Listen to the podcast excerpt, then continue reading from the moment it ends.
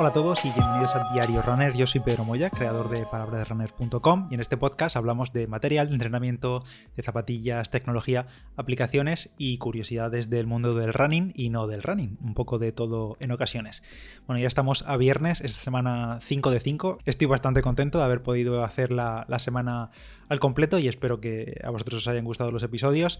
Hoy episodio de clásico de habituallamiento, esa sección que me inventé, que luego dejé, que luego he retomado, que luego hay días que la he hecho pero que no la he nombrado, que no me acordaba que se llamaba, que la, que la llamé yo habituallamiento. Así que bueno, hoy vamos con habituallamiento, que básicamente es popurrí de cosas, tanto feedback vuestro con preguntas de los últimos episodios, también alguna noticia de actualidad o alguna curiosidad que haya visto yo por ahí. Así que nada, vamos directamente con ello. Lo primero, una noticia que seguramente ya habéis visto, que es ese intento de récord que va a hacer Kilian Jornet en pista.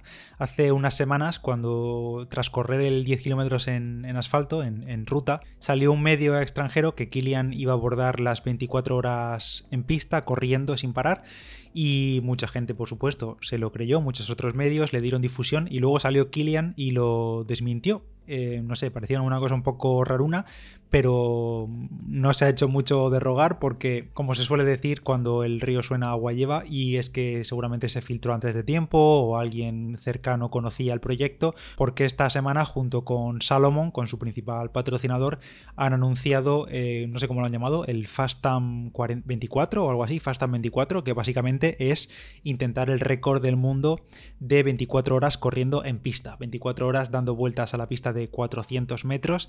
Y bueno, en realidad la noticia no es que Kilian vaya a hacer 24 horas, porque yo creo que eso no es eh, noticia, no es un reto, sino que estoy seguro que eso él lo hace, digamos, con la chorra, pero seguramente la noticia, obviamente, y el reto, el desafío para él es eh, ir a por el récord del mundo de 24 horas en pista. Eso será lo que probablemente esté en la mente de Kilian. Además, ya lo hemos visto, creo que fue, no sé si fue durante el verano, no, no recuerdo exactamente cuándo fue, pero que publicó que había hecho como 80 kilómetros creo que eran, o 40, no recuerdo exactamente qué distancia fue en pista eh, entrenando. Y dijo en ese momento que fue para entrenar la alimentación. Así que bueno, más o menos se veía que, llevaba preparando esto varios meses. Bueno, en la propia declaración oficial del evento, de las 24 horas que han montado, porque van a invitar también a otros atletas para que sea un récord oficial. Se ve que para que sea un récord oficial tiene que ser como una competición en sí misma, no puede ser un reto hecho a su alrededor.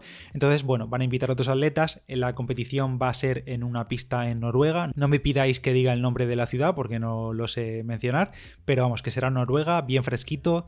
Además han mencionado que las temperaturas pues durante la noche llegarán a 0 grados, pero vamos, eso no creo que tampoco sea un problema para Kilian porque total vive allí, entrena allí y estará más que aclimatado. El récord actual del mundo, ¿quién lo tiene? Pues lo tiene, creo que es griego, un tal Giannis Kouros, que en 1997 eh, dejó el récord del mundo de 24 horas corriendo en pista en 303 kilómetros y medio, 303 kilómetros.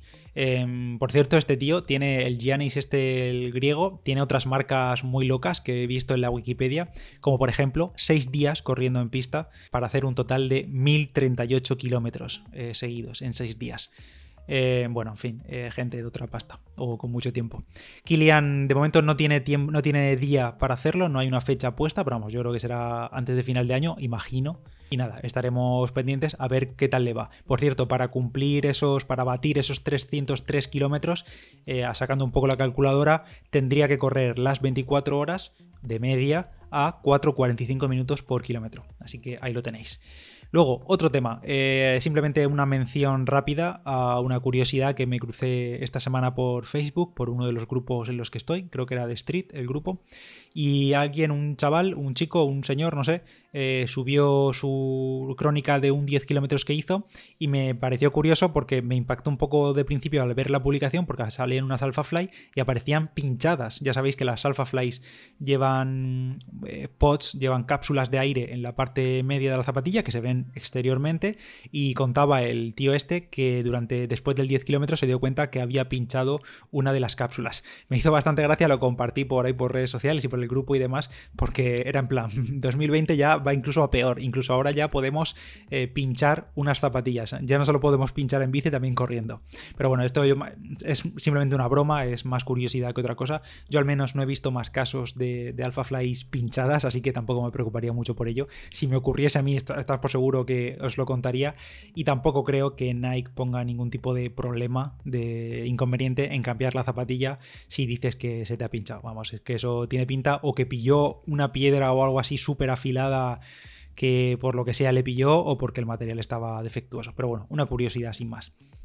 Otro tema, y es que alguien, si me he olvidado el nombre de apuntarlo, lo siento, eh, en el artículo que tengo en palabraderunner.com sobre la aplicación eh, HealthFit, que os he hablado aquí de ella porque es la aplicación que yo usaba, ya no la uso, para exportar los entrenamientos del Apple Watch a otros servicios, para llevarte, por ejemplo, un entrenamiento que hagas con la aplicación de, entreno, o ahora se llama Fitness en, la última versión de WatchOS, pues para exportar esos entrenamientos eh, lo más fácil en su día era HealthFit y costaba 2,29 euros. Pues alguien me comentó y me dijo que ya no valía 2,29 euros, que ahora costaba justamente el doble, 4,49 euros. Bueno, la verdad es que ha subido eh, el doble de precio, pero aún así, si es una aplicación que usas bastante mm, y es un solo pago, no es suscripción ni nada de eso, pues merece la pena. Antes de comentaros un par de actualizaciones que también han recibido Strava y Street, os comento el patrocinador de esta semana, que hoy es el último episodio en el que patrocina Philips con sus maquinillas OneBlade. La verdad es que son unas maquinillas geniales, ya os lo he repetido varias veces durante toda la semana, pero ya sabéis que sirven para afeitar, para recortar, para pelfilar, para depilarte las piernas, las axilas, los brazos, todo el cuerpo al completo, sin peligro de cortes, eh, apurando bastante, pero sin irritar como una cuchilla tradicional.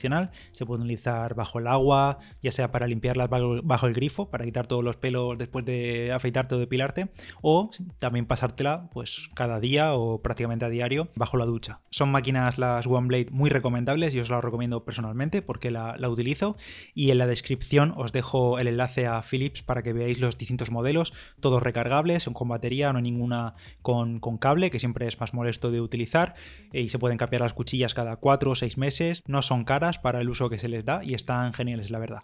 La verdad es que al menos por mi parte estoy muy contento de cómo ha funcionado esto del patrocinio del podcast, creo que ha tenido una buena acogida por vuestra parte. Igualmente estaría encantado eh, recibir vuestro feedback sobre, sobre esto, sobre qué opináis de este tipo de publicidad en el podcast y yo encantado, ya sea para bien, para mal, eh, de escuchar vuestras opiniones y de mejorar de cara al futuro en este sentido. Así que cualquier cosa, ya sea por privado, por público, me lo podéis enviar por donde queráis el feedback sobre este tipo de, episodios o de semanas patrocinadas por una marca y producto. Obviamente no os voy a traer aquí cualquier cosa. Yo filtraré muy bien, en el caso de que salgan patrocinadores, filtraré muy bien eh, lo que sé que os puede gustar y lo que no. Y obviamente por mucho que pague alguien, no va a venir aquí a hacer lo que quiera. Está claro. Y como decía, esta semana ha habido también actualización de Strava y es como una reactualización porque hace años o hace meses Strava era compatible con las bandas de pulso, podíamos conectar una banda de pulso Bluetooth al móvil y registrar nuestras